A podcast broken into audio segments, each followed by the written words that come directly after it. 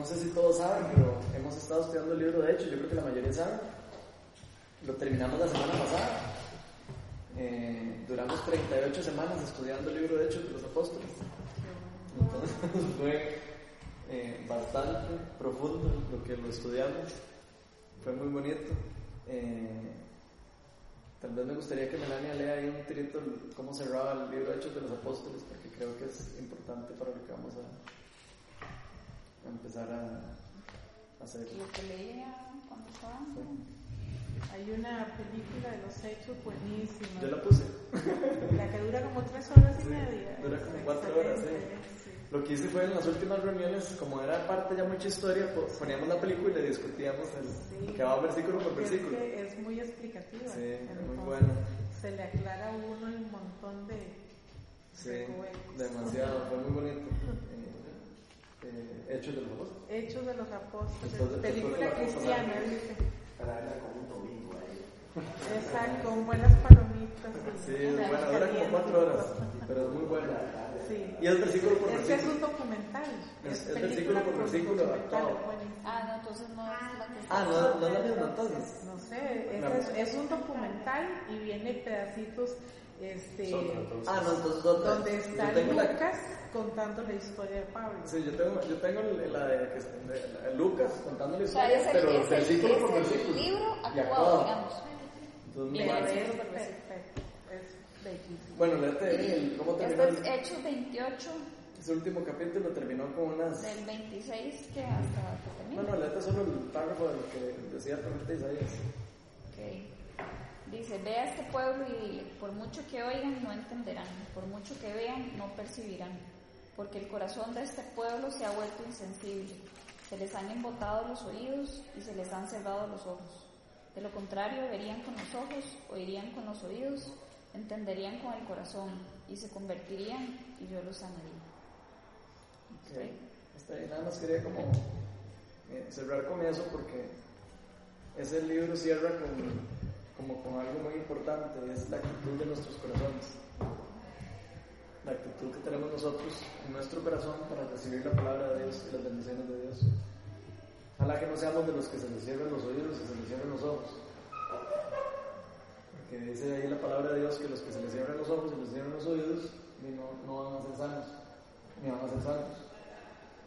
Entonces, eh, yo creo que una de las cosas que quiero pedir para el grupo, para todos nosotros, es que tengamos el corazón humilde para escuchar a, Dios. A veces nosotros escuchamos a la palabra y, y, decimos, esto sí me gusta, esto no me gusta. Y, y queremos como escoger qué cosas aplicamos en nuestra vida y qué cosas no. Y la palabra de Dios es muy clara. Es, muy clara. Entonces yo creo que eh, eso es un, yo diría que es una exhortación y una profecía también. Eh, y yo lo que quiero eh, promover aquí, lo que queremos promover aquí todos en general, eso es, todo lo que hacemos en el grupo, es que cada uno de nosotros tengamos una relación personal con Jesús. No solo venir aquí los martes a, escuchar de un estudio bíblico, a escuchar de alguien, sino que cada uno de nosotros, eh, como que se nos, entre esa inquietud de, escuchar y leer la palabra de Dios por nuestra propia cuenta también, no solo cuando venimos aquí. Entonces vamos a empezar a estudiar el segundo libro, Pedro. Eh, tal vez eh, quería saber como si sabían algo de este libro. ¿Alguien tiene la menor idea de quién escribió el libro? quiera compartir. Ajá. ¿Alguna pista? Ajá. Pedro. Ok. Pero ¿cuál Pedro? Digo, hay muchos Pedros, ¿verdad? Y no fue Pedro que Picapiedra que lo escribió. Simón, Simón Pedro. Simón Pedro, ok, el apóstol Pedro escribió. Pero él fue uno de los doce apóstoles uno de los dos apóstoles, por supuesto. Fue el que, el que rechazó a Jesús tres veces. Cuando, se le, cuando cantó el gallo la tercera vez. Es, es ese mismo Pedro. El que le cortó la oreja. El que le cortó la oreja al, al, al, que venía a atacar a Jesús, el que era pescador. Y Jesús le dijo, ahora te voy a hacer pescador de hombres. Eh, ese mismo Pedro, para que se ubiquen. Ok, entonces ese es el, el que escribe este libro. Y siempre que empiezo un libro, a mí me gusta, yo sé que todo el mundo quiere empezar a estudiar el libro directo, pero me gusta siempre como ver un poquito las cosas generales del libro. Eh, primero que ya huele a quemado. se está quemando, pero. ¿Verdad que sí? Sí, bueno. No, yo creo que no hace falta. Yo creo que lo, lo, importante siempre cuando uno va a estudiar un libro es saber como el contexto, eh, eh, a quién se lo escribieron, a quién está dirigido, eh, por qué lo escribió y quién lo escribió. Entonces, eh, yo aquí me puse a averiguar un poquito y dice que la fecha de escritura eh, fue aproximadamente 67 después de Cristo, o sea, unos 37 años después, o 30 años, 34 años después de que Cristo muere. Eh, y la escribe posiblemente Pedro en Roma, dicen por lo menos los historiadores. Él sabía que le queda poco tiempo cuando, escribe este libro y entonces escribe lo que, lo que hay en su corazón antes de, antes de pasar a la par del Señor. Que dice que el versículo clave dice que mediante su divino poder, que hoy lo vamos a ver, es el versículo 1.3. Dice, el versículo clave de todo el libro es, mediante su divino poder, Dios nos ha dado todo lo que necesitamos para llevar una vida con, una vida con rectitud. Todo esto lo escribimos al llegar a conocer a, aquel que nos llamó por medio de la maravillosa gloria y excelencia. Entonces, eh, características especiales. Eh, se lo escribe a la iglesia en general. Se lo escribe, o sea, no se lo escribe a una persona. Hay algunos libros que están escritos a, personas directamente. Este está escrito a la iglesia en general. Entonces es un público eh, abierto, pero un público convertido. También eso es muy importante. Eh, él está hablando a cristianos ya convertidos. Entonces hay que entender esas cosas cuando uno está leyendo un libro. Porque a veces están escritos para personas que no creen y personas que sí creen. Entonces hay que tener eso en claro y en la mente este, dice que, que, que, son inciertos la fecha y los destinatarios específicos eh, de esta carta, o sea, no está como muy claro. Y que su autoría ha sido siempre como debate, o sea, como que muchos de las personas que estudian los, los, los papiros y las cosas, como que han, siempre ha habido como mucha nebulosa en esto. Y por eso fue el último libro en ser admitido en el canon de la, de la Biblia. Me parece interesante. Entonces, eh, dice que también hay similitudes entre Segunda Pedro y el libro de Judas. Y básicamente, eh, eh, como lo vamos a ir viendo, vamos a, a ver tres como, sub, tres como temas principales, digamos, que es la dirección para los cristianos en los primeros capítulos. Después vamos a ver peligro para los cristianos. Después vamos a ver esperanza para los cristianos. Eso es lo que podemos esperar de estudiar el libro. Dice que como temas, eh, megatemas dentro del libro va a estar la diligencia, eh, dice la diligencia en, en, sentido más alto es el esmero y el cuidado en ejecutar algo. O sea, Él quiere que nosotros seamos diligentes con la palabra, con lo que nos va a exhortar para que nosotros, eh, nuestro carácter cristiano sea eh, construido o edificado. Eso es, digamos, el, lo que significa ser diligente. ¿Okay? Y dice aquí dice que una explicación de por qué toca ese tema, porque dice que si nuestra fe es genuina, va a, entonces a manifestarse una conducta, ¿no? una conducta real. Entonces eso es muy, muy lindo, porque vamos a ver que lo que él está enfocándose en eso, él se va a estar enfocando en eso. Si nosotros somos diligentes, vamos a ser reflejo de lo que la palabra de Dios nos enseña. Otro tema por ahí dice que vamos a ver de falsos maestros, que es un tema muy importante para estas épocas, creo yo. Entonces vamos a hablar de temas así, complicados como ese. Y Pedro le advierte a la iglesia que, hay que tener cuidado con falsos maestros y que van a aparecer muchos falsos maestros eh, durante toda nuestra vida cristiana y que vamos a ver, vamos a tener que distinguir eh, eh, cuáles escuchar, cuáles no escuchar, a cuáles seguir, a cuáles no seguir, a cuáles ayudar, a cuáles no ayudar, etc. Es otro tema principal. Y otro tema que él toca es el regreso de Cristo. O sea, es uno de los libros que toca un poco el tema de la de, la venida de Cristo, eh, de la segunda venida de Cristo. Eh, vamos a ver. Eh, ¿Qué más les puedo contar de eso para no cansarlos mucho? Es una carta de advertencia con autoridad. y prácticamente es la última comunicación de Pedro con el resto del mundo. Después él murió y fue, murió mártir por su fe. O sea, murió eh, por nunca rechazar a Jesús y lo mataron. De hecho, lo crucificaron al revés. Es uno de los, Los romanos. eh, es uno de los, de los mártires, digamos, más. eh, no- él no quiso que lo crucificaran igual que Jesús. Entonces pidió que lo crucificaran al revés. Entonces es algo como muy fuerte, ¿verdad? De la, la- cómo ellos veían de verdad a Jesús como algo. O sea, no, no puedo ser yo ni siquiera digno de, de morir igual que él. A ese nivel, ¿verdad? Lo, lo veían. Eh, ya Pedro había escrito una, una carta inicialmente, pero eso estamos en segunda Pedro. No empezamos con primera Pedro porque ya habíamos estudiado primera Pedro en el grupo. Entonces por eso empezamos en segunda Pedro. No fue que yo me lo quise brincar ahí por, por brincármelo. Entonces, eh, para que sepan eso. Vamos a estar leyendo desde segunda Pedro, vamos a estar desde el versículo 1 al 11. ¿Quién lo quiere leer?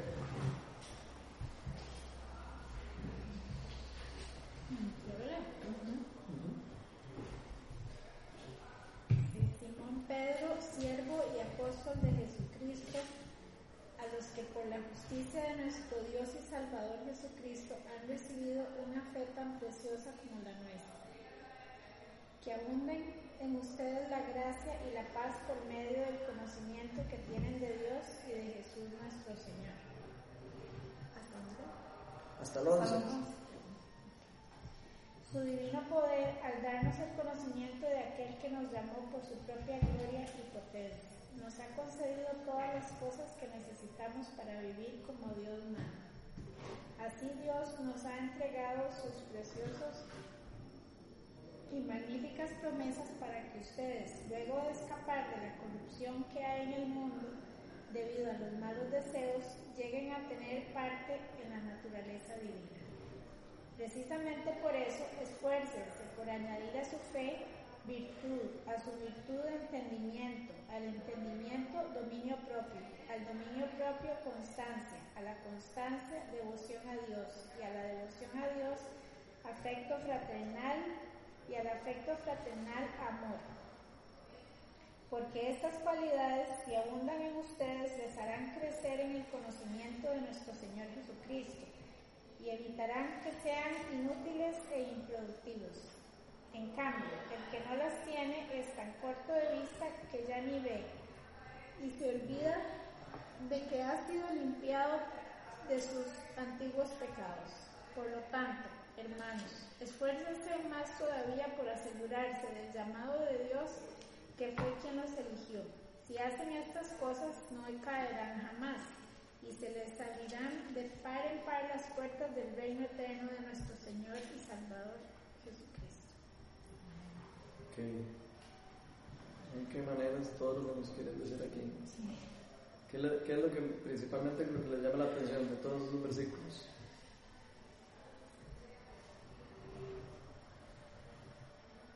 ¿Algo que les llame la atención? ¿Mm? Hay como demasiado. Ujú. Démosle en orden, no importa. Es como una fórmula, ¿verdad? Me parece que es. Son de, son de las cosas que a veces uno lee en el libro y dice, "Ay, está lógico. Con el Pero ya después uno empieza a decir y, y son pasos fuertes, ¿verdad? Ujú.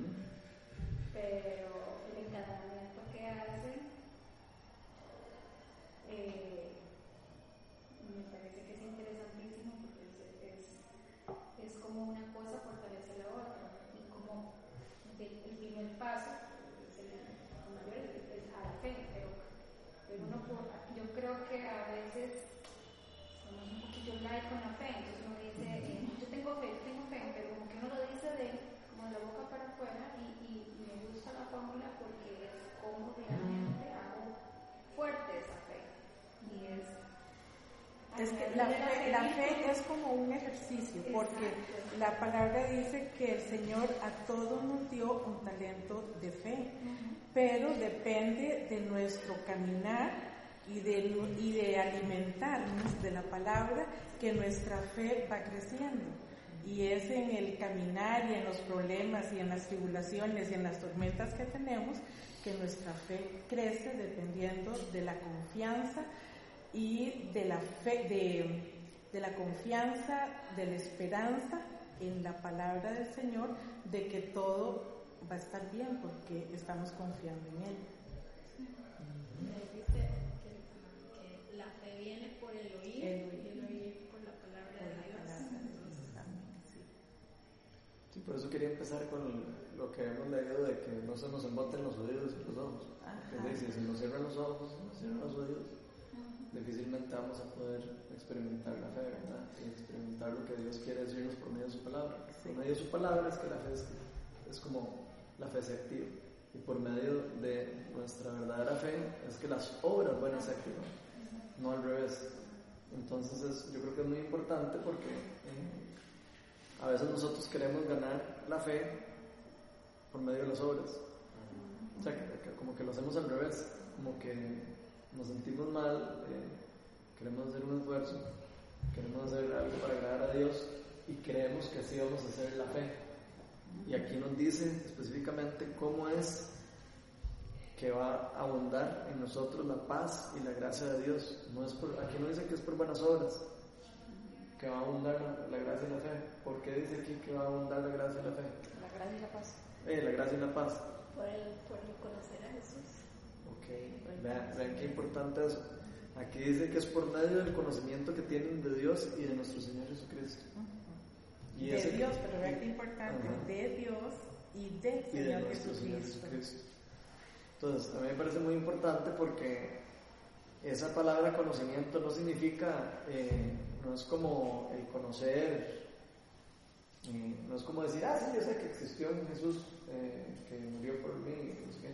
Eso no es lo que él quiere decir con esa oración.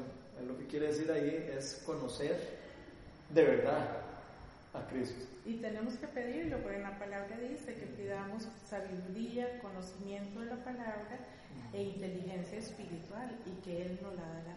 No, no, la pregunta es que aquí primero está hablando, o sea, está hablando de, ¿verdad? Simón Pedro, siervo y apóstol, que por justicia y Salvador Jesucristo que abunde en ustedes la gracia y la paz, está hablando. Ajá. Ya después brinca otro tema, o sea, que es firmeza en el llamamiento y en la elección, y después en su divino poder, el darnos conocimiento. O sea, pero primero habla que tiene que abundar la gracia y la paz por medio del conocimiento, ¿no es así? Sí, exacto. O sea, ¿cómo, ¿cómo hacemos nosotros para que abunde la gracia y la paz? Por medio del conocimiento. Si nosotros no conocemos a Jesucristo, ni no va a abundar nunca la gracia y la paz en nosotros. Porque es por medio de la fe en Él, por medio de creer en Él, que es que abundan esas cosas en nosotros. Sí, bueno, yo creo que aquí dice que ya ahorita otro tema, pero sí. eso- Sí, yo, yo no le daría tanta importancia a los subtemas de la Biblia, porque los subtemas de la Biblia no son parte de la Biblia. Entonces, tenés que tener cuidado de no dividir la Biblia por subtemas. Eh, así, digamos, ese título no es un título puesto por Pedro, ni puesto por el Espíritu Santo, es puesto por una persona. ¿Cuál es? Ese, ese título que él leyó, la firmeza y eso, eso no es parte de la Biblia. Entonces hay que tener cuidado porque eso divide a veces y, y cree uno que es como esto es aquí y esto es acá, y no, y no es así. Es una carta que él escribe corrida y, y va tocando los diferentes temas, ¿verdad? Entonces eso es muy importante porque a veces nos vamos a dar cuenta que estudiando la palabra nos dividen por subtemas y a veces el capítulo que sigue es de lo mismo que está hablando el capítulo anterior y ya le cambiaron el título y es de lo mismo. Entonces hay que tener mucho cuidado con eso. Ok, pero si ya, ya, ya aquí podemos ver que la gracia y la paz va, pueden abundar en nosotros por medio del conocimiento verdadero en nuestro Señor Jesucristo. Pero vean que esto es algo que nosotros no podemos hacer nosotros solos. Aquí mismo después dice, despuésito dice cómo es que nosotros recibimos de esto. Si leen el versículo 3, dice, su divino poder, o sea, el poder del Espíritu Santo, el poder de Dios, al darnos el conocimiento de aquel que nos llamó por su, por su propia gloria y potencia, nos ha concedido todas las cosas que necesitamos para vivir como Dios manda. O sea, ¿qué quiere decir eso? Que Dios ya nos dio a nosotros todas las cosas que nosotros necesitamos para poder vivir una vida sin pecado, para poder vivir una vida según la voluntad de Dios. Nosotros creemos que no. O sea, si nosotros nos ponemos a pensar, nosotros decimos, no, es que nosotros no podemos tener una vida eh, donde abunde la, gloria y la paz y todo, porque no, no podemos, pero no. La palabra de Dios nos dice que ya Dios nos dio todas las cosas por medio del, don del Espíritu Santo.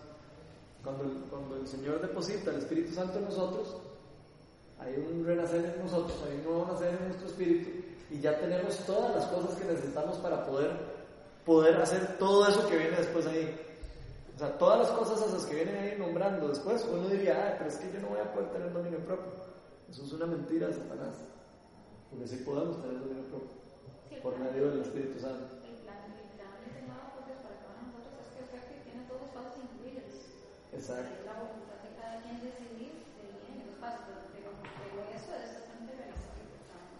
es. Exacto, pero es que hay que creerlo, porque, digamos, si nosotros no creemos que nosotros ya se nos dio, eh, que por medio del divino poder, todo el conocimiento de, de aquel del que nos llamó y nos, y nos empoderó y nos concedió todas las cosas que necesitamos, si no creemos eso, no vamos a poder eh, eh, empoderarnos.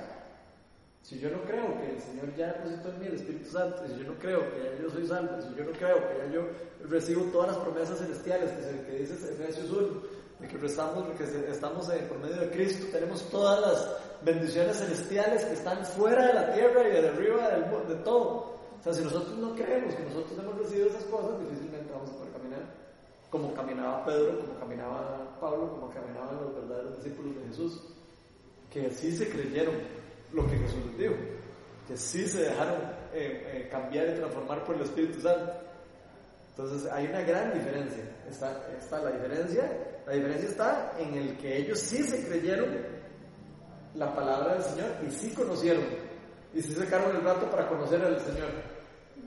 Y, y la- Es como la, la radicalidad, pero en, en el buen sentido. Ajá, Que sí. ¿Se está o no se está? ¿verdad? Exacto. Entonces, que si se es radical, radical en creerlo, quiere decir que el regreso a la escritura todos los días, que es, que es la única verdad, y es que, eh, que mi fe, mi- midiéndola en la solidez de las escrituras, va a reflejar por naturaleza esas obras, ¿verdad? Porque, digamos, no es solo como decir, sí, no, yo lo creo. Porque cuántas personas no te dicen, eh, la pregunta vana de si creo en Dios, sí, yo creo en Dios. Pero no es simplemente decir si lo creo, sino es si recurro constantemente a, a, a, a ejercitar la escritura. ¿Sí me explico? sí, todavía más allá. Por eso es que el tibio no es, el tibio está tibio, o sea, o se está o no se está, ¿verdad? Entonces, eh, y ahí es donde uno, yo creo que sí es verdad, con la verdad. Estoy con la verdad, o no estoy. O la conozco y me esfuerzo y no soy vagabundo y me meto todos los días o no estoy. Sí, tal vez como para todavía ponerlo más, más claro eso, los demonios creen en Dios. Y sí, sí, sí. Los demonios saben quién es Jesús. Se saben la palabra de Dios de memoria. Y fueron destinados al infierno. Y están destinados ya. ya, y- están haciendo todo lo contrario a lo que Dios eh, enseña. Entonces la pregunta a nosotros a dónde queremos estar. O sea, porque nosotros pues, tenemos la, la- la capacidad de abrir nuestro corazón y humillar nuestro corazón y decirle, Señor, yo la verdad soy un... Yo no soy nadie. O sea, yo soy simple humano. Y, que Dios nos haya escogido de nosotros para depositar su precioso Espíritu Santo, para empoderarnos, para llevar la- todas las gloriosas riquezas que Él nos está diciendo aquí, para, para empoderarnos, para llevar sanidad a otras personas que necesitan sanidad, para llevar eh, el Evangelio a personas que no conocen. ¿Cuántas personas de aquí de la Guasima no conocen a Jesús? ¿Cuán- cuán- ¿Cuántas personas están necesitando escuchar que tienen una, que tienen una, una promesa, que tienen un, que tienen un futuro cierto, no incierto? ¿Cuántas personas no están necesitando escuchar eso en el mundo? Y yo regreso a esa radicalidad porque ahí es donde uno no puede jugar el selectivo. Uno no puede escoger qué parte me sirve y qué parte no me sirve. Yo no puedo decir, bueno, si yo trabajo en dominio propio, pero me conducta y quiero solo algunos, otros no, o no quiero a mis enemigos, o por ejemplo, no ayudo solo a algunos, ayudo al grupo y no ayudo a otros. si alguien se me acerca, lo ayudo, no lo ayudo. Que creo que también es una trampilla que, no, que, que, se tiene y, y que corta. Pero también creo que es paciente, ¿verdad? Es un proceso. Ah, sí. Como que uno se radical y que todas esas cosas las va a lograr y eso es un proceso de toda la vida y cosas que oración, que uno vaya soltando cada vez las cosas y que Dios va en, el corazón de uno, ¿verdad? Eh, creo que entre, más uno eh, lleva tiempo caminar con Dios, Dios cada vez le va revelando uno más cosas que hay en el corazón de uno, y cada vez va más profundo y dice, oh por Dios, y eso está en mi corazón, yo y uno se asusta, ¿verdad? Mira, hay cosas que uno ni siquiera, o sea, se imaginar que había mostrarle esto, y que él quiere sanar eso, que quiere sanar esa herida, o quiere cambiar eso en el corazón, ¿verdad? Pero sí, es un proceso. Pero qué chido eso, porque sí, es un proceso, pero nosotros tenemos que meternos en el proceso. Y eso es, eso es una cosa que hay que entender. O sea, sí, es un proceso, sí, va a ir a un tiempo, sí, a cada quien va a diferente nivel, pero yo tengo que querer estar en el proceso. O sea, yo, yo tengo que decir, ok, yo me caso con esto y, y- y- y voy a aprender y quiero, y quiero conocer a Dios. Yo quiero conocer a Dios. Si yo no tomo esa decisión, me voy a quedar como el tibio que dice, ah, no, es que yo no dominio propio no puedo, porque eh, eh, eso, eso, eso nada más los santos y nada más. Y no es así. Todos fuimos llamados a ser santos, dice la palabra de Dios. Todos fuimos llamados para ser apartados para Dios. Y ahí es donde viene la parte eh, que yo, yo no entiendo lo que estás tratando de decir el Pablo, que habla de un toque radical. No, eh, obviamente la, la palabra radical suena muy radical, pero, pero en parte es, eh, yo no veo en los discípulos eh, personas tibias. Yo veo personas, yo personas prendidas en fuego. que, somos seres humanos. Obviamente, igual se equivocaron. Po- Podemos ver cómo todos se equivocaron. Yo que eran personas y vimos cómo Pedro se equivocó, cómo Pablo tuvo que corregirlo por hipócrita. O sea, eh, podemos estudiar miles de cosas. O sea, que, las, que seamos llamados y que seamos santos y que seamos apartados para Dios no quiere decir que nunca más vamos a volver a pecar y que vamos a ser perfectos. No, eso no quiere decir. Lo que quiere decir es que somos llamados y apartados para la obra de Dios. Que nos vamos a equivocar, sí, nos vamos a equivocar, pero nos vamos a volver a levantar. No nos vamos a quedar ahí tirados y que "Ay, me caí. No, levántese y vuelva a caminar.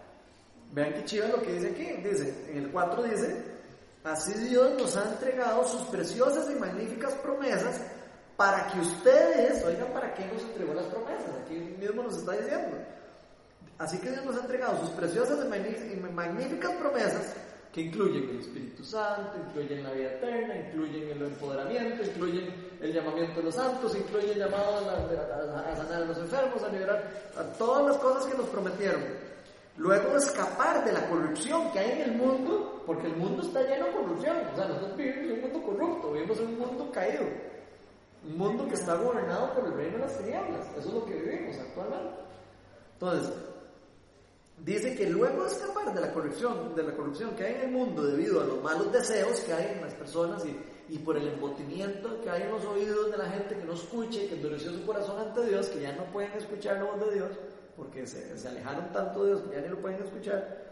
Entonces dice, eh, para que escapemos de ahí, más, ¿eh? lleguen a tener parte en la naturaleza divina.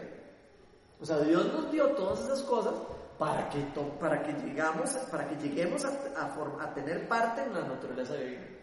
Entonces ya Dios nos dio eso para poder nosotros vivir esa naturaleza divina.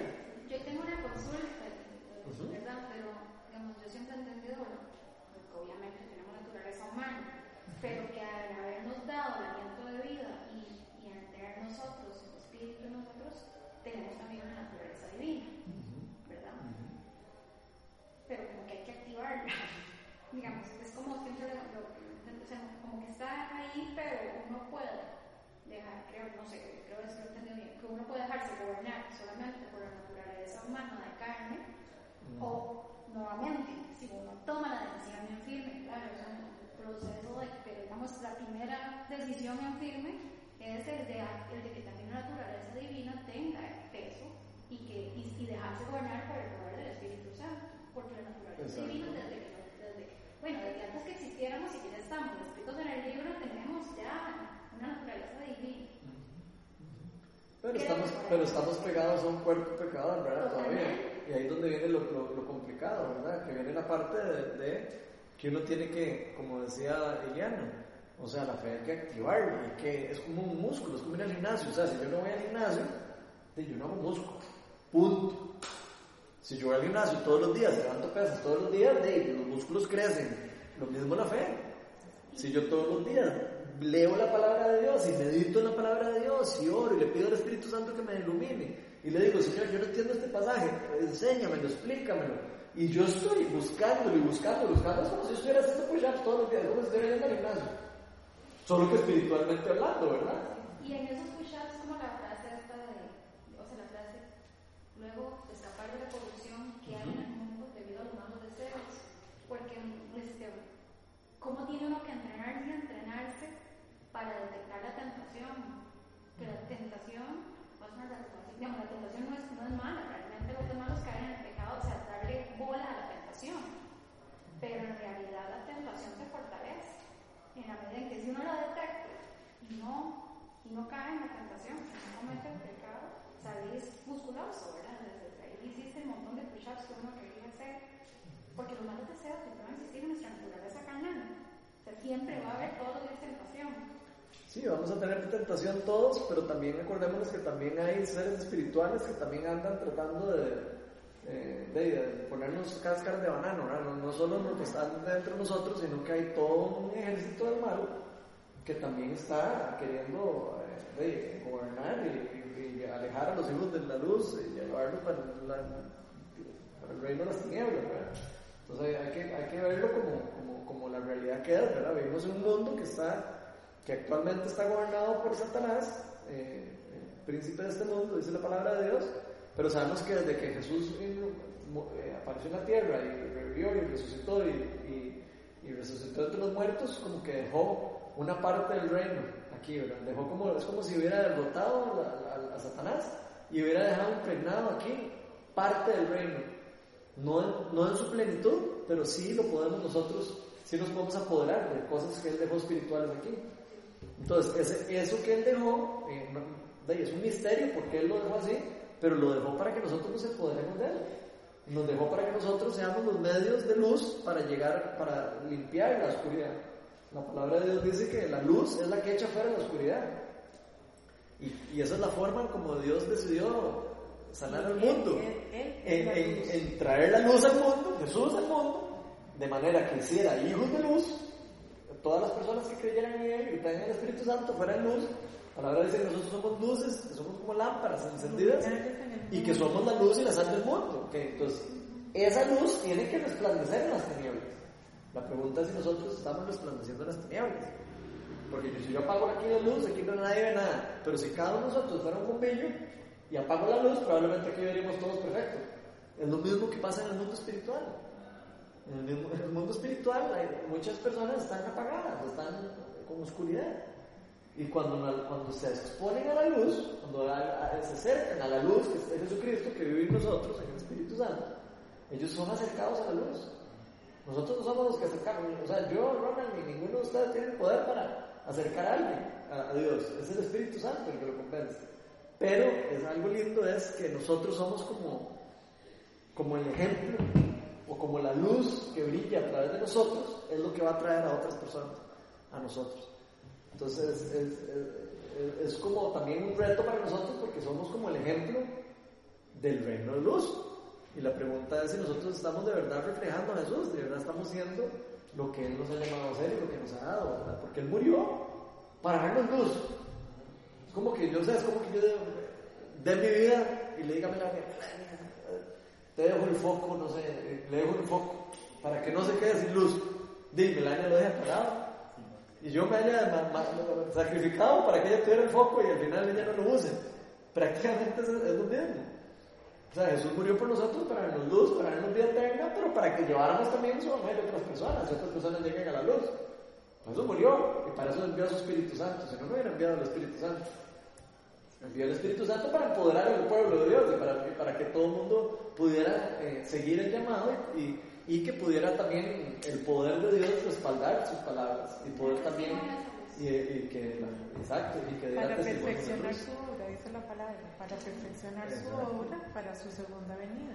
Así es. Y a veces se nos olvida que Jesús dijo, vayan, hagan discípulos y todas las cosas que yo hice, ustedes las harán mayores. Se olvida de eso. Jesús nos prometió que nosotros íbamos por medio del Espíritu Santo para hacer cosas mayores que Él. ¿Por qué? porque él se a ir. Nosotros estamos aquí, nos queda mucho tiempo aquí, para muchos, ojalá. Tenemos mucho tiempo. Jesús tenía sus días contados porque él venía para una cosa específica, para un propósito específico. Pero ya el propósito él lo derramó. ¿Y ahora qué? Ahora es a nosotros a los que nos toca también asumir nuestra identidad como hijos de Dios y empezar a caminar y empezar a llevar la luz de Dios hacia, hacia otras personas. Entonces, Dios quiere que nosotros formemos parte de esta naturaleza divina. O sea, si hay uno, si alguno de nosotros, de alguno de los que está aquí, siente que no puede formar parte de la naturaleza divina, que no puede apoderarse de las promesas de Dios, es una mentira satanás. Porque aquí nos está diciendo que para fue que Dios nos dio la promesa, para eso que Dios nos dio el poder de utilizar. No, es lo que decía Liliana, ¿verdad? Sí. De que, sí, por lo, digamos, por ejemplo, yo que tuve formación de, de toda la vida, de la formación católica, a uno esas cosas se las ponen en una jerarquía diferente. O sea, eso de creerse que uno tuviera una naturaleza divina no era para uno, porque era muy jerárquico. O sea, eso de verdad era como los que tener una naturaleza divina, no sé, los sacerdotes, los esa uno era un simple mortal, ¿verdad? Y, y eso yo creo que cuando uno da el paso a, a, a ser cristiano y toda la cosa, y no da el paso, esas son las cosas que más cuesta creerse. Sí, es que las religiones están llenas de conceptos, de preceptos y de organización. Y Cristo es un organismo vivo. Y esto no es religión, es evangelio. Estas son las buenas noticias que Cristo nos dejó. Desde el Génesis hasta el Apocalipsis es toda la Biblia, es, toda la historia de Dios y el por qué Él creó el mundo, Él dio una carta de divorcio, eh, vino su hijo para que ese pueblo del Antiguo Testamento quedara viudo y el nuevo pacto que fue la venida de Cristo, que vino a renovar el, el, pacto del Nuevo Testamento, se sentara en el trono de Dios y, y en la segunda venida pueda eh, este, ese pueblo antiguo casarse nuevamente, porque la historia de la Biblia es un pacto matrimonial desde el principio hasta el fin. Nosotros ahora somos la novia, la prometida. Por eso tenemos, cuando ya tomamos conciencia de que tenemos que comportarnos como esa prometida, como esa novia que Dios está esperando venir a recoger para poder ser partícipes de las bodas del Cordero y ser partícipes de esa boda, no solo como invitados, sino partícipes con Él, entonces como que empieza a fluir un, ¿qué te digo? Un conocimiento diferente, porque toda, toda la Biblia habla de, de, un pacto matrimonial. Es un pacto matrimonial desde el Génesis, desde Adán y Eva, que fueron constituidos como pareja, como un matrimonio, el rompimiento de ellos y cuando se hace la separación este, con las tribus, con las diez tribus que se separan y ahí hay un pacto de divorcio. Entonces todo ese, ese pueblo fue maldecido, todo ese pueblo fue maldecido y fue echado a corrupción, que es lo que estamos viviendo. Por eso creo que estamos en el periodo de la gracia y está viendo este avivamiento y todo el mundo está tratando de leer y de buscar y de entender. Es el periodo de la gracia. ¿Por qué? Porque eh, para el periodo del milenio tenemos que estar preparados, tenemos que estar preparados y tenemos que ser osados y tenemos que ser, sobre todo, estar definitivamente como Josafat, ¿verdad? De rodillas, porque las guerras se ganan en oración. Y sí, definitivamente hay demasiada maldad, demasiada corrupción en el mundo que este, por eso tenemos que leer para que el Señor limpie nuestras mentes entenebrecidas, dice el libro de Romanos.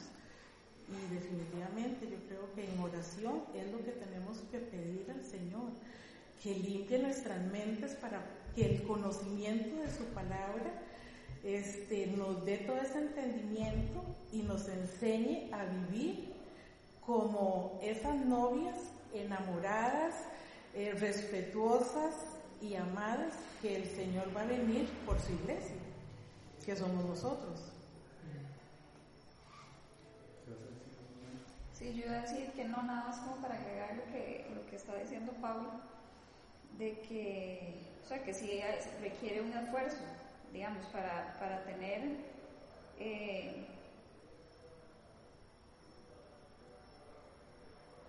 eso que nos dice el versículo 3, que para vivir como Dios nos manda, en el 4, que tenemos las promesas y que vamos a tener la naturaleza divina, en el 5 sigue.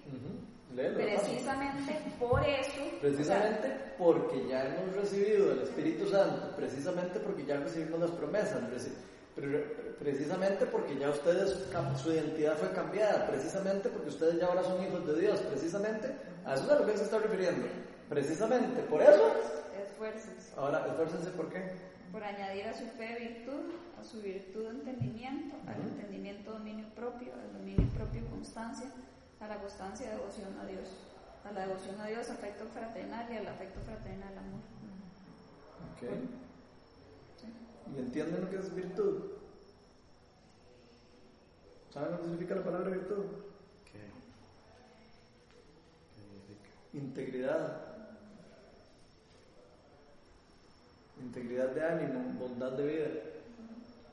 O sea, nos está diciendo, esfuércense por ser una persona sana, por ser una persona limpia, por ser una persona eh, transparente. Sin esfuércense. sin arruga, esa es la palabra. Ahora, quiero aclarar aquí una cosa. Este esfuerzo no es para ganar la salvación de Dios. Ya nos está diciendo, ustedes ya son salvos. Para que no enreden el asunto. Ustedes ya son salvos, ustedes ya recibieron el Espíritu Santo. Y precisamente por eso, ahora ustedes esfuércense sí, en añadir a la fe. En añadir a su fe y a sus promesas y a todas las cosas que tienen. Esfuércense por, por añadir rectitud de vida. Esfuércense, esfuércense. Entonces, sí hay que esforzar. No para salvar, no, no para recibir la salvación. Hay que esforzarnos para poder eh, vivir la vida que Dios quiere para nosotros, porque Dios, Dios ya, eh, si usted lee la Biblia entera, usted sabe cuenta cómo es que usted quiere que Dios viva, Dios quiere que Dios viva. No se lo garantizo. Bueno, yo creo que vale la pena leer eh, este Gálatas 5, 22, 23 que es el fruto del Espíritu Santo. Entonces creo que esto es como, como reforzar todo, todo ese enriquecimiento de, del fruto del Espíritu. Es que, además, como es lo mismo, yo creo que la educación equivocada en algún momento nos decían como que había que portarse bien para que cuando nos muriéramos, tal vez pudiéramos ir al cielo y vivir el reino. Y, creo, y tiene que ver con lo que dijiste hace un rato. Cuando Jesús muere en la cruz, Él deja instaurado parte del reino acá y nosotros, para vivir en esa rectitud, tenemos que vivir bajo los principios del reino. Y de la gracia. Y de la gracia. Entonces, por ejemplo, estoy hablando yo de eso en la casa, yo decía, aquí tenemos que reciclar, porque si no reciclamos, no estamos viviendo en el reino, estamos viviendo como el mundo. Entonces, digamos, es como parte de la rectitud, digamos que es en todas las cosas, es para más simple. Por ejemplo, si comemos puros chicharrones y entonces nos llenamos de colesterol, no vivimos en el reino, vivimos en el mundo. Y si uno incluso viene y anda todo sucio, huele mal y demás, no estás haciendo honor al cuerpo que Dios te ha dado, no estás viviendo en el reino todo eso es rectitud, o sea, la virtud a veces uno no lo ve como un virtuoso, el íntegro, pero en realidad yo creo que este es decir íntegro desde lo más simple, desde en todas las cosas, eso digo, en todas las cosas, en todas las cosas es desde lo más simple, desde bañarse todos los días. Exacto, o sea, virtud es ser como íntegro, incorruptible, bondadoso, todo lo que estábamos diciendo hace rato, eso es ser virtuoso. Entonces, qué lindo ver cómo el Señor nos llama, obviamente primero a que tengamos fe, ¿verdad? Una vez que tengamos fe y recibimos las promesas de Dios, ahora sí nos llama a esforzarnos para qué? Para que nuestro carácter sea edificado. Todas esas cosas que está hablando son eh, cualidades del carácter. Si lo ven, son eh, cualidades del carácter cristiano. Entonces es muy importante. Es lo que nos está diciendo, después de que ustedes ya fueron renacidos, ya después de que ustedes fueron empoderados, ok, ahora trabajen en su carácter. Bueno, trabajen en que su carácter, creo tienen que que- empezar a trabajar en su carácter. Es que yo Porque- creo que ese fue el propósito de Dios. Definitivamente. Yo no sé si alguno de ustedes leyó Una vida con propósito de Rich Warren. Habla de una vida con propósito y definitivamente el propósito de Dios en nuestra vida fue que formáramos el- su carácter, el carácter de Dios en nosotros. Así es. Sí, si nosotros nos reflejamos el carácter de Cristo, de no estamos reflejando a Cristo. Exacto. Así de sencillo. Por más que le queramos poner adornos y con bombones y cosas, o sea, si nosotros no estamos reflejando el carácter de Cristo, no estamos reflejando la luz de Cristo. Entonces, la pregunta es, ¿qué es lo que queremos nosotros en nuestra vida reflejar? ¿Queremos reflejar al mundo o queremos reflejar a Cristo? Entonces, sí hay que esforzarnos, vamos a tener que esforzarnos porque fácil no es. Aquí en ningún momento nadie dijo que iba a ser fácil. En la Biblia nadie dice que es fácil nada. Porque van a haber tentaciones y muchas veces las tentaciones las, eh, las traducen como pruebas o pruebas tentaciones, o sea, tentaciones y pruebas. En algunas veces podrían algunos decir que es lo mismo. Ok, la diferencia es que Dios no tienta a nadie. Pero Dios sí puede eh, probar algo. Entonces ahí es donde viene la diferencia. Tengan cuidado con eso. Entonces, hay tentaciones que vienen, que, que definitivamente las tentaciones no vienen de Dios. Las pruebas no necesariamente. Las pruebas puede ser que sí vengan de Dios. Algunas pruebas. Sí, No todas. Dios prueba los corazones. Sí, pero no, todo, no- o sea, no todas las pruebas van a ser de Dios. A. Pero Dios sí nos va a probar. Entonces ahí es donde sí eh, es muy importante entender esa, esa diferencia, ¿verdad? Porque a veces decimos, uy, es que Dios me tienta mucho. No, sorry, pero no. Dios no nos tienta. Que nos tienta Satanás. Eh, Dios puede probar la fe, puede per- permitir que Satanás nos tiente. Es diferente. Como Job, como, como permitió que, que Satanás ah, ah, tocara a Job, pero le dijo que hasta aquí, ¿verdad? Lo dejo que lo toque. El mismo Jesús, ¿cuánta- ¿qué tuvo que pasar Jesús? Dios tuvo que permitir que Jesús pasara por todo lo que pasó. Y fue tentado. Y fue, y fue tentado durante toda su vida. ¿Cómo no vamos a ser tentados nosotros si Jesús fue tentado? Pero igual por la carne, ¿verdad? Porque, por ejemplo, los chicharrones. El diablo no te está pasando por los chicharrones, es tu carne. Eh, lo que tienes que do- dominar fotos. ¿verdad? O sea, no el enemigo, pero a veces digamos, es que el diablo está otra cosa. Que realmente somos nosotros mismos. Es más nosotros, o sea, nosotros tenemos- es más nosotros que el diablo. O sea, el diablo sí anda como león rugiendo y queriendo ver a quién se come. Pero es mucho más la parte nuestra que la parte del león, león rugiente. Ahora, si nosotros andamos en- haciendo tonto, el león nos come, ¿verdad? Porque el que anda haciendo tonto de- se presta para que se lo coman. Exacto, se acerca. Es como, como tirar una carnita, así, a, a un perro. El que coquetea con el El que se pone a coquetear con el pecado y cree que no le va a pasar nada, eh, probablemente va a sufrir algún problema, serio. No, no sé si me permite leerles un, un versículo aquí que es- pienso que Sí, sí, es claro. interesante. Está en, la, en primera carta de Juan 15 1.15, dice, no améis al mundo ni las cosas que están en el mundo. Si alguno ama al mundo, el amor del Padre no está en él, porque todo lo que hay en el mundo, los deseos de la carne, los deseos de los ojos y la vanagloria de la vida, no proviene del Padre, sino del mundo. Y el mundo pasa y sus deseos, pero el que hace la voluntad de Dios permanece para siempre. Ok, O sea, más claro yo creo que nada más. O sea, la tentación va a ser, va a estar ahí todo el tiempo. Nosotros tenemos que escoger si queremos caminar creyendo en lo que Dios nos escogió ser y nuestra identidad. Yo creo que el secreto, vuelvo a insistir, está en la identidad. Esa es la identidad. Si, si nosotros de verdad entendemos que nosotros somos hijos de Dios, que fuimos apartados, que somos santos y apartados para Dios, santo significa apartado para Dios, por si no sabía. Todos somos santos, todos los hijos de Dios son santos. No solo el san no sé qué y el san no sé cuál otro. Todos los, los que tienen el Espíritu Santo son santos. Y son santos porque son apartados del mundo para Dios. Hay, hay una, hay una cosa de agregar. Volviendo a eso, el, el plan para cada uno está perfecto. Y yo, ahí la metáfora que me, me- siempre me ha encantado es como la del, la del, como la del ingeniero y el arquitecto, digamos. Cuando uno va a una casa, hay un arquitecto que hace el diseño, hay un ingeniero y hace el diseño estructural y todo ya, el plano viene uno y uno dice, bueno, la verdad es que para qué voy a poner la varilla de, de no sé, de estos. 5, mejor pongamos el Sí, número 3. la número 3, no importa, y esa hindú, y esa hindú más barata, que se llama sé, y empieza a poner, la verdad es que ese cable de electricidad, no se metieron de 8 octavos, que iba a poner no sé, pues no sé. Y empieza, este, no, no, la pintura para el tiempo, no sé qué, y, y viene uno y conecta microondas y lo todo. Pero el plan era perfecto. El que se puso uno de necio a decir que el cambio, que aquí, que allá, y no sé cuánto, fue la voluntad de uno. Y ahora, para mí esa metáfora es perfecta, porque es que cuando, para el plan de Dios para nosotros era perfecto, el que se pone uno a comer chicharrones es un. No, el que se pone uno a ¿eh? y a mí es Va todo pintado, ¿verdad? esa metáfora, sí, que bueno, me gusta Eh, ya metáfora. todo el mundo está ahogando de.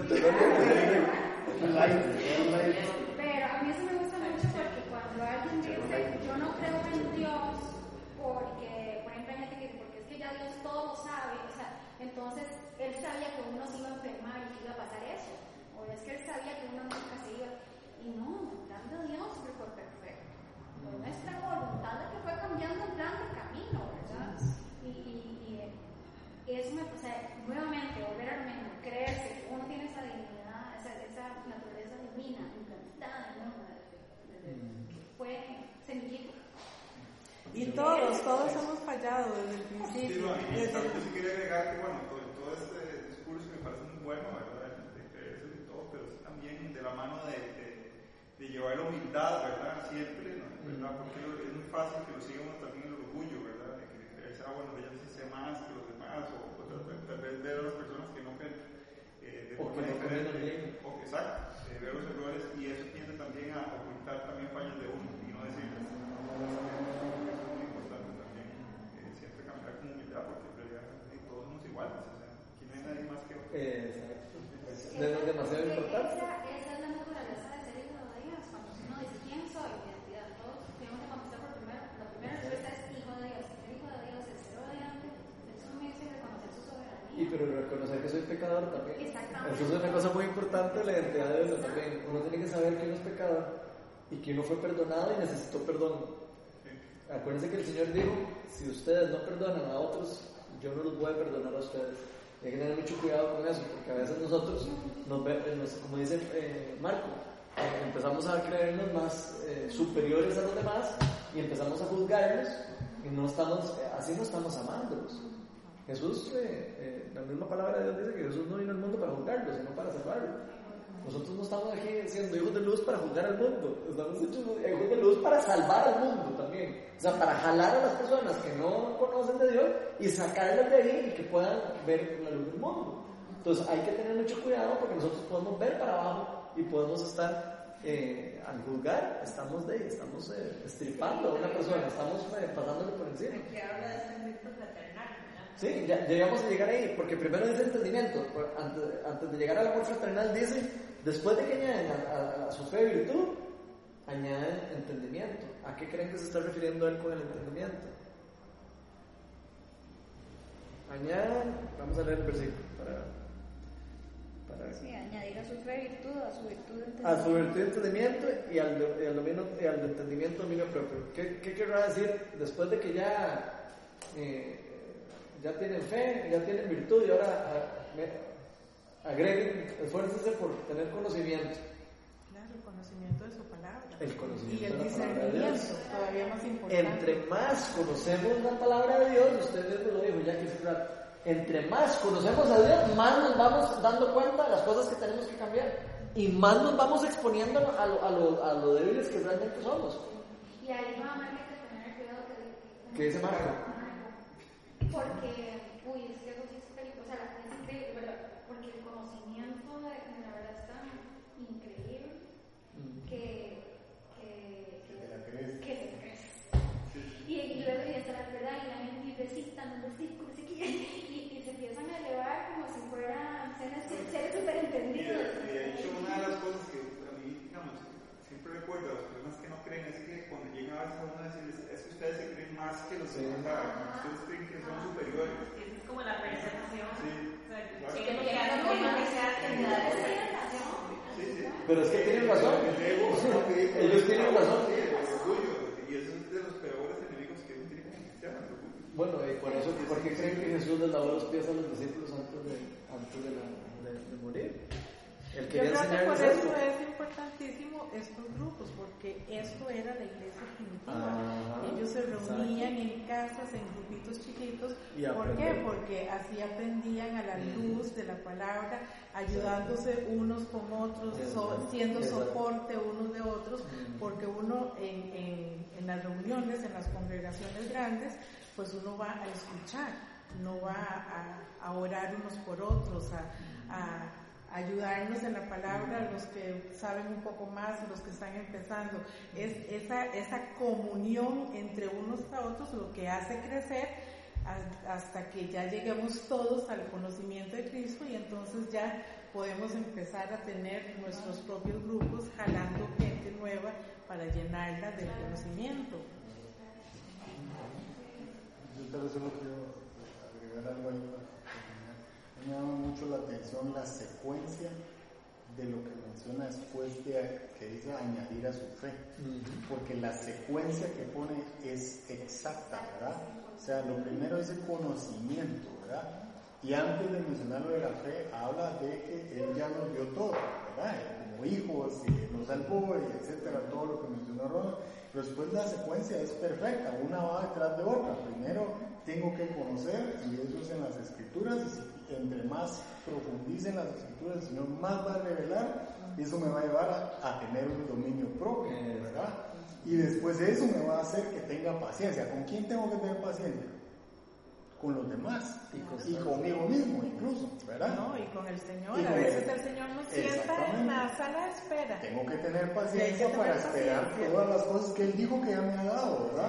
Y ahí después va con las personas, dice afecto, afecto a quién? A los demás, Al al prójimo. ¿verdad? Lo amaremos a Él primero, pero después al prójimo.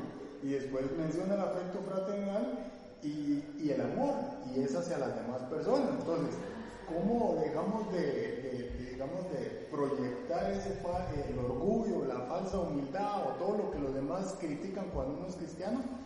Si llevas la secuencia, lo que vas a mostrar es el amor al Señor, ¿verdad? Es que hay alguien necesitado y en lugar de decirle te va a ir bien, el Señor te va a decir, no, es que me quito el suéter y se lo doy porque tiene frío. Eso es diferente, ¿verdad?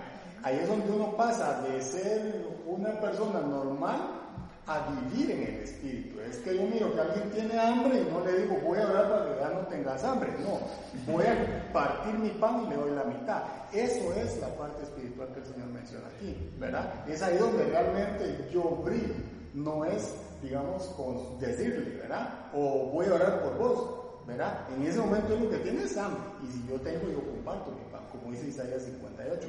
Eso es el verdadero ayuno, ¿verdad?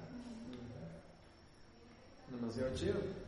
Ya nos agarró tarde, pero eh, ahí también mencionaba la palabra constancia, que es algo difícil de generar. Constancia es una de las cosas más difíciles para nosotros. Y, y constancia tiene que ver con, con resistir y seguir, y no parar, y ser constante, disciplinado en lo que, en lo que estamos haciendo, ser perseverante, no, no, no soltarse, no dejarse caer, sino estar siempre constante en lo que Dios nos está enseñando. Y la otra que eh, me, me pareció muy lindo es que dice devoción a Dios. ¿Cuánto tiempo nosotros estamos pasando a solas con Dios? ¿Y cuánto tiempo pasamos nosotros de verdad escuchando la voz de Dios? Y devoción tiene que ver con, con obediencia, con o sea, la palabra devoción como tal. Digamos, no solamente como rendirle amor, sino obediencia.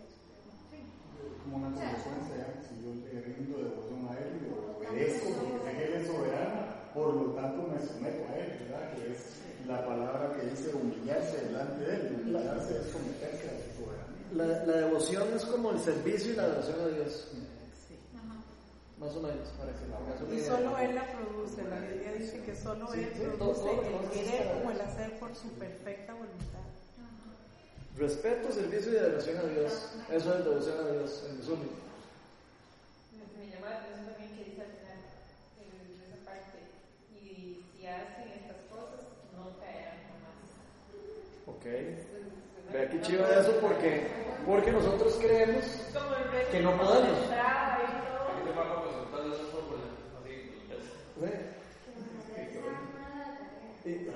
de, de, hecho, tal, tal, vez para cerrar está bonito eso, porque vean lo que dice eso. Ahora que dijeron eso me llamó mucho la atención. Dice, nosotros creemos que nosotros no podemos hacer todas esas cosas. ¿Cierto? Todos decimos, no, yo no voy a poder tener dominio propio, yo no voy a poder tener constancia, yo no voy a poder tener conocimiento, yo no voy a poder... Eso es lo que nosotros siempre tenemos en la cabeza, nosotros siempre creemos que nosotros no podemos hacer nada.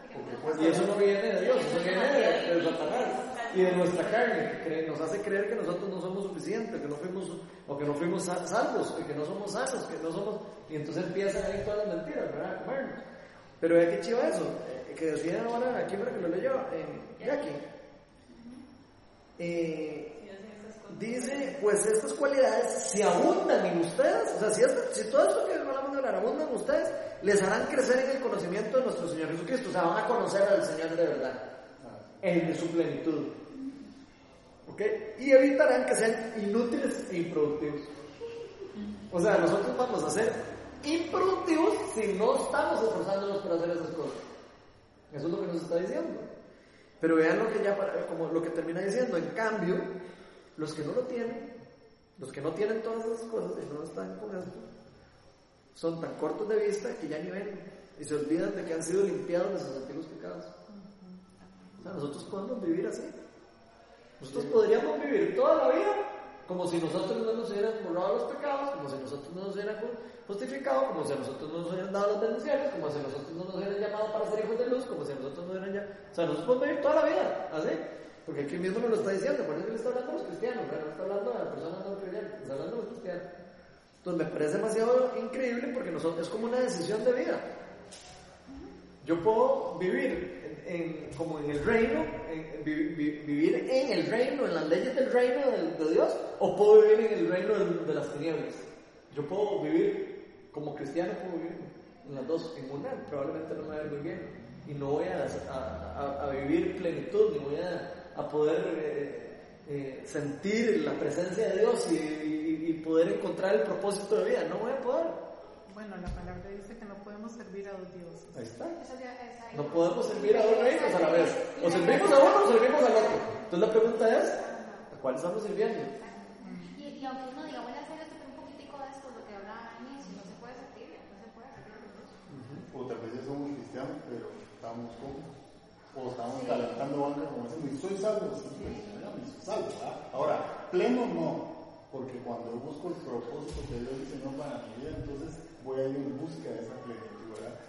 Voy a ir en busca de esos ingredientes que leímos ahí. ¿Por qué? Porque cada vez voy a aprender más, cada vez voy a hacerlo más. Como cuando uno encuentra una persona y nosotros le llamamos una cita divina y uno se siente realizado. ¿Por qué? Porque si miras todos los componentes que dices ahí, el Señor te dio mucho de eso en ese momento y sentiste cómo es que Él hace, ¿verdad? Y te llena con eso, ¿verdad?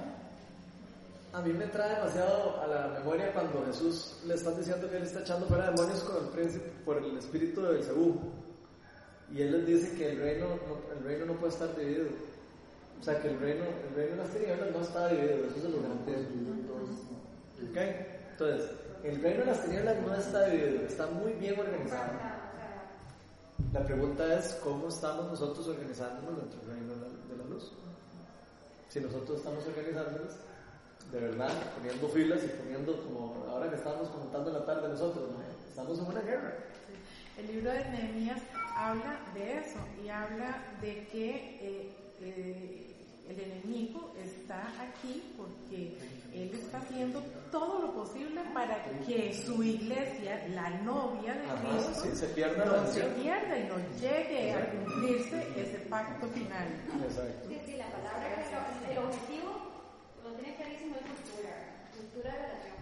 Totalmente. O sea, de, hecho, digamos, este, sí, por supuesto que le interesará desarmar iglesias, y eso, pero en, cada uno de nosotros les está viendo como uno que rompe, quiebra esa relación, la familia. Todo. Y si nosotros le dejamos, él se mete. Angustia financiera, enfermedad, problemas con tu esposo, todo, te empieza a meter para distanciar esa relación. En cada uno y, y, si es en cada uno, es muy difícil la organización. A mí me gusta eso tenemos que estar apercibidos y en la palabra. Es la única manera de que, bueno, el Juan dice, y él huirá de nosotros. Me gusta cómo termina porque al final eh, dice una promesa. También En es el bueno. se le abrirán de par en par las puertas del reino. Si hacen estas cosas, no caerán jamás y se les van a abrir las puertas del cielo.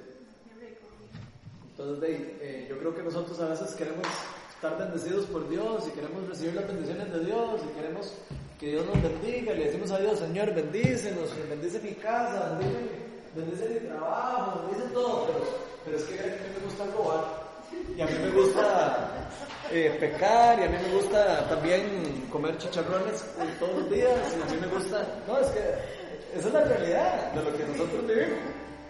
Entonces yo creo que yo lo que quiero que nos llevemos hoy es, es esa realidad. Es que veamos el, qué es lo que estamos viviendo. Porque yo veo, si, si viéramos un, un, territorio en guerra y de verdad pudiéramos ver así como Dios lo que Él está viendo, yo me lo imagino a Dios viendo como un ejército así, como decir, el ejército de los malos así en filas, así, bien, con bien eh, autoridades, gobiernos, potestades, dominios, así todos ordenaditos, bien en fila, bien ordenados, atacando. Y la iglesia, uno dormido por allá, el otro sentado por acá, el otro viendo a ver lo que está haciendo. O sea, eso es lo que está pasando en, el reino. Todos en el teléfono. Y en la iglesia, todo el mundo en el celular, viendo a ver quién, cuál es el mensaje que Así nos tiene entretenidos, Satanás. En... La pregunta es... Con la tecnología, va, nos va, vamos. ¿Vamos a vivir así o queremos agarrar y empezar a caminar y empezar a, a ponernos en la primera fila? Y, y, como hablábamos ahora, yo me estaba hablando la tarde tiempo con ellos, ahora nosotros estamos plantando una iglesia aquí. Se los vean. Si hay algo que, que se los garantizo es que va a haber batalla espiritual. Ah, por supuesto. A Dios no le va a gustar, eh, a Dios, a Dios sí le va a gustar. A Satanás no le va a gustar para nada que aquí haya una iglesia. Eso se los garantizo. Y menos una iglesia como la que siento yo que va a armar aquí. Chiva, chiva. Una iglesia chiva. No, no por chiva, sino por el corazón que hay detrás de la iglesia. Y siento que todos tenemos que estar preparados. Tenemos que estar unidos. Y para esto son estos grupos. Porque tenemos que interceder entre nosotros. Tenemos que unirnos entre nosotros. Tenemos que estar orando unos por otros. Tenemos que estar ayudándonos unos a otros. Porque más de uno está cayendo en la batalla. Aquí vamos a ver heridos de camino. Vamos a ir viendo heridos. Y la pregunta es los estamos dejando que se mueran ahí los heridos. O los estamos juntando y los estamos ayudando a caminar y venga, vamos otra vez de vuelta. Porque eso es lo que está pasando. Algunas personas están cayendo y a veces la iglesia, ah, ok, este me cayó, jalando aquí. Sí, eso también. No o- necesariamente. O, o que también, que tanto nos, o sea, nos buscamos la ayuda, ¿verdad? Porque a veces yo estoy pasando por un problema y, y no, y solo yo, y, es- ¿verdad? O sea, no, no expone, ¿verdad? Uno no, la iglesia no puede ayudar cuando uno no abre el corazón, es igual que Dios, o sea, Dios quiere ayudarte, pero Dios no te ayuda si vos no te abres tu corazón, ¿verdad? Si vos no te dispones, entonces es una cosa de, que sí, uno quiere ayudar, pero, pero también de, uno tiene que abrir el corazón, ¿verdad? Entonces, Sí, ya para cerrar, porque ya se nos hizo tarde, eh, yo sí quiero de verdad como fomentar que no tengamos miedo a, a pedir oración. Aquí no hay ninguna persona perfecta. Digo, aquí el que cree que es perfecto está en la iglesia equivocada, porque no, aquí no hay personas perfectas. Lo que vemos son personas con ganas de crecer, con ganas de, de crecer en virtud, en dominio propio, en conocimiento, en, en amor fraternal. Eso es lo que sí sabemos aquí, personas que queremos eso. Entonces, eh, no sé, darle gracias a Dios primero por lo que habló hoy, porque siento que eh, siento que fue como eh, un poco revelador. No sé, a mí me tocó mucho. Y lo que quiero eh, pedir es para que nos ayude y que nos una como grupo. Que no tengamos miedo nunca a- también a confesar nuestros pecados. La palabra de Dios dice que el que confiesa el pecado queda libre del pecado. Y para eso estamos aquí.